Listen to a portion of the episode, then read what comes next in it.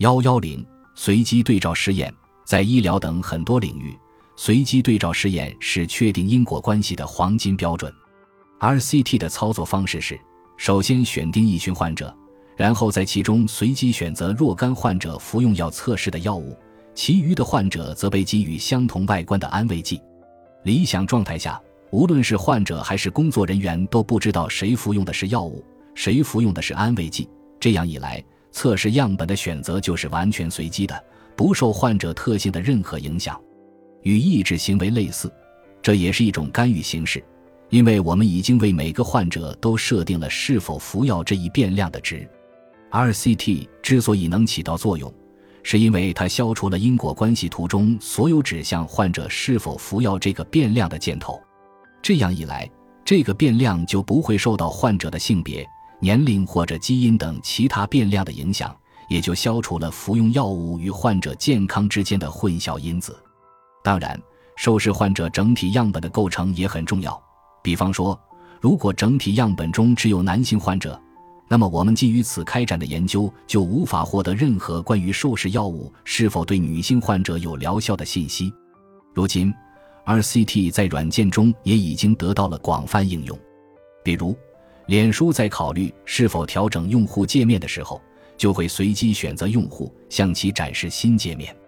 它可以测试用户的反应，比如他们是否会点击广告，然后将结果与使用原界面的对照组的进行比较。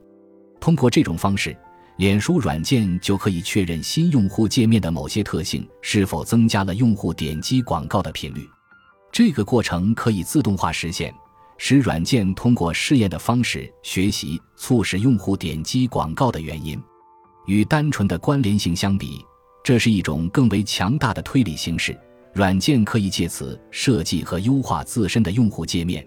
甚至面向个体用户或者特定用户群定制界面，人类也会这样做，虽然并非像软件那样在严格的控制之下。我们试验自己的用户界面，也就是我们与他人的互动方式，并持续改进。我们可能会尝试在见到别人时与别人碰拳头而不是握手，或者调整握手的力度。如果我们随机选择尝试新花样的对象。那么我们实际上就是在进行 RCT，但大多数人都不太擅长随机选择对象，比如没有人会跟自己所在公司的 CEO 碰拳头。RCT 有时是不可行的，在另外一些情况下，甚至是有违伦理的。珀尔提到了曾延续几十年的关于吸烟是否会引发癌症的争论。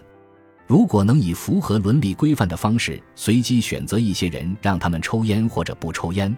这场争论可能早就结束了，但现实中，我们只能在各种关联性和假说中纠缠不清。